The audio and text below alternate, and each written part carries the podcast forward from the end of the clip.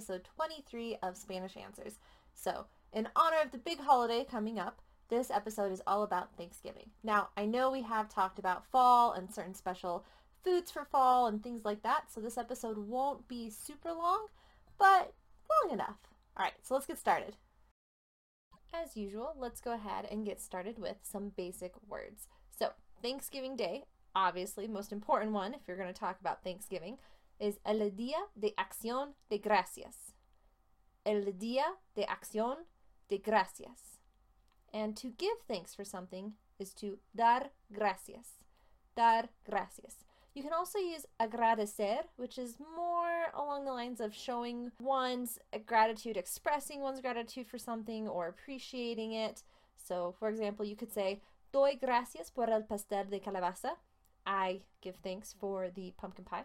Doy gracias por el pastel de calabaza. Or you could say, agradezco a mi madre por el pastel de calabaza. I expressed my thanks or I expressed my appreciation to my mom for the pumpkin pie. Agradezco a mi madre por el pastel de calabaza. As you can tell, I love pumpkin pie. Pastel de calabaza. El pastel de calabaza. Best pie ever. If you disagree, that's totally fine. We can still be friends. But my world, pumpkin pie is the best. So, anyways, to be thankful for something is estar agradecido, or for female, estar agradecida. And then, of course, family, which is one of the most important aspects of Thanksgiving. La familia. Family. La familia. And a lot of families, for their Thanksgiving meal, will say a prayer, la oración, to give thanks. So, una oración para dar gracias a Dios. A prayer to give thanks to God.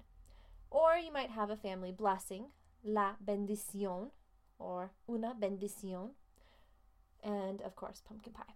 But we already talked about that.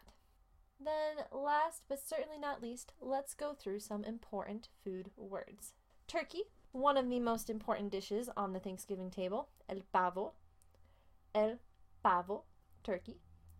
For some people, though, turkey is not really something they dig, so ham is another option, el jamón. El jamón. Then there's yams, which also one of my favorite dishes at Thanksgiving, los ñames, and that's N with a squiggly line, a tilde on top of it. So los ñames. Now, you also in Spain, you might hear los boniatos. Los boniatos. Going back to the turkey real quick, some other words that you might hear that I forgot to mention is you might hear guajolote in Mexico for turkey, guajolote, and in Cuba you might hear guanajo. But be careful because my understanding is that in Cuba or Mexico, guanajo can also mean stupid or foolish. So don't use it willy nilly. Obviously, context is going to be key. Okay, then there's cranberries, los arándanos, los arándanos. Again, cranberry jelly, one of my favorite things. One time I actually, I think, ate almost, if not, an entire can of cranberry jelly. Did not feel well. Do not recommend that as a normal habit, but cranberry jelly is delicious as well. Then there is uh, mashed potatoes. So, el puré de papas. El puré de papas. Also in Puerto Rico, might hear papa majada, la papa majada. And in Spain, you might hear el puré de patata. El puré de patata. And then there are rolls, los panecillos, los panecillos. And you could hear un bollo de pan as well. But in Spain, uh, where you would hear that, it can also be used to mean like a mix up or being in a jam. So, word reference gives this example se ha liado un bollo de mucho cuidado. Se ha liado un bollo de mucho cuidado. A delicate mix up has occurred. A delicate mix up has occurred. Se ha liado un bollo de mucho cuidado. And of course, we've got gravy. Can't have Thanksgiving mashed potatoes without gravy. El jugo de carne. El jugo de carne. You can also just call it salsa, which is basically sauce, right? Salsa. Because after all, a gravy boat is called una salsera. Una salsera, which I love. Has totally different connotation in my head, una salsera, than a gravy boat does. So that's unfortunate, but also it just makes me love that word so much. Then, of course, stuffing, which some people love, some people hate. I personally don't like it. Don't tell my mother. But stuffing's not my favorite. El relleno. El relleno. All of that being said, while I was researching the words for this list, I discovered that there was actually a dance, a popular dance in the 1960s called the mashed potato.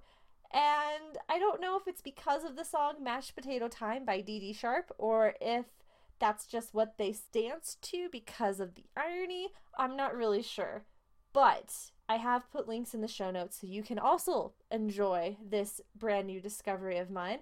Yeah, if you ever wondered how anyone survived the 60s, these videos definitely won't help solve that riddle, but it is so funny. I can't I can't believe that there was actually a dance like this. Okay, so please check that out. Let me know what you think. That's really all I have for today. If you have any questions or topics that you'd like me to discuss, please send them to me at contact at languageanswers.com. That's contact at languageanswers.com. If you enjoyed this episode, please click like or leave me a positive review.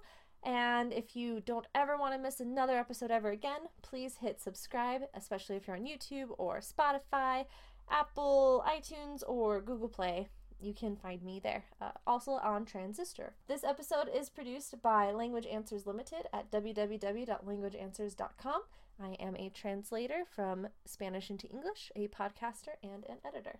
Thank you so much for listening to today's episode. I hope that you get to practice some of these new words or old words, depending, uh, this week as you celebrate Thanksgiving with family, friends, and hopefully lots of pumpkin pie. In the meantime, I will see you in two weeks. Hasta luego.